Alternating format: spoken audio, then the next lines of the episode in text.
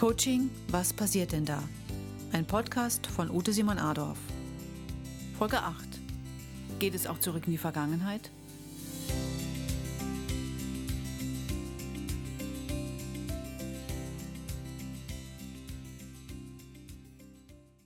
In der heutigen Folge geht es um die Frage, geht es auch zurück in die Vergangenheit?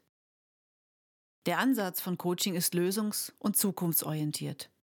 Um mit ganzer Energie nach vorne gehen zu können, ist es oft nötig, erst einmal zu sehen, was genau der Auslöser für die derzeitige Situation oder den derzeitigen Zustand ist. Dieser Ansatzpunkt kann sein, dass ein Ereignis, eine Aussage oder ein Gefühl in der Vergangenheit pauschal negativ abgespeichert wurde. Dies kann in der Gegenwart immer wieder blockieren, wenn ähnliche Ereignisse geschehen. Ein weiterer Grund, warum zuerst in die Vergangenheit geschaut wird, kann auch sein, dass wir uns in unseren Gedanken einfach nur verstrickt haben. Ein Beispiel, wir denken, dass der andere denkt, weil wir jemand kannten, der so dachte. Aufgabe des Coaches ist es, dem Kunden zu helfen, diesen Gedankenwirrwarr zu entzerren, den Knoten aufzulösen. Grundsätzlich sollte immer nur so weit zurückgegangen werden wie nötig und natürlich auch nur so weit, wie es für den Coaché in Ordnung ist. Ein Beispiel aus der Coaching-Praxis. Frau Eule hat viele Ideen und Impulse für Neues. Sie sagt, dass sie oft das Gefühl hat, mit angezogener Handbremse unterwegs zu sein. Gemeinsam beginnen Frau Eule und der Coach mit einer Übung. Zwei Seile werden auf den Boden gelegt und markieren sozusagen ihren Lebensweg.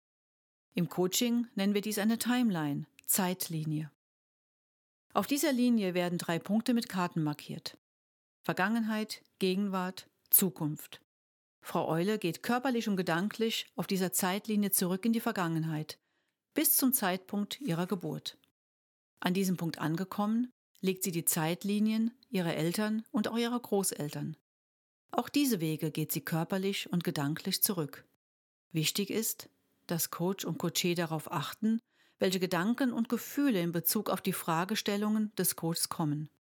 Bezogen auf die Fragen des Coaches reflektiert Frau Eule, warum ihre Eltern in manchen Situationen so gehandelt haben, wie sie es als Kind erlebt hat. Sie wird angeleitet, sich in ihre Eltern hineinzuversetzen und die früheren Handlungen zu verstehen. Frau Eule ist überrascht, welche Ideen und Gefühle zu den Fragestellungen des Codes aufkommen.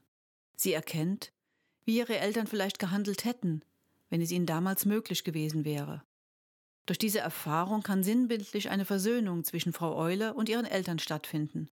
Frau Eule bekommt durch diese Vergangenheitsarbeit sozusagen die Erlaubnis von ihren Eltern oder auch Großeltern, so zu handeln, wie sie es selbst für richtig hält. Sie erkennt, warum sie bisher manchmal anders handelte. Frau Eule geht auf der Zeitlinie zurück in die Gegenwart. Mit dem festen Blick auf ihre eigene Zukunft nimmt sie die Erlaubnis mit, sie selbst sein zu dürfen. Sie kann nun gestärkt und losgelöst in die Zukunft starten. Sie fühlt sich befreit.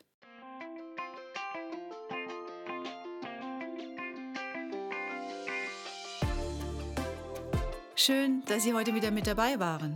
Sie möchten die nächste Podcast-Folge nicht verpassen? Abonnieren Sie jetzt meinen Kanal und folgen Sie mir gerne auf den bekannten Social-Media-Kanälen oder auf meiner Website simonadolf.de.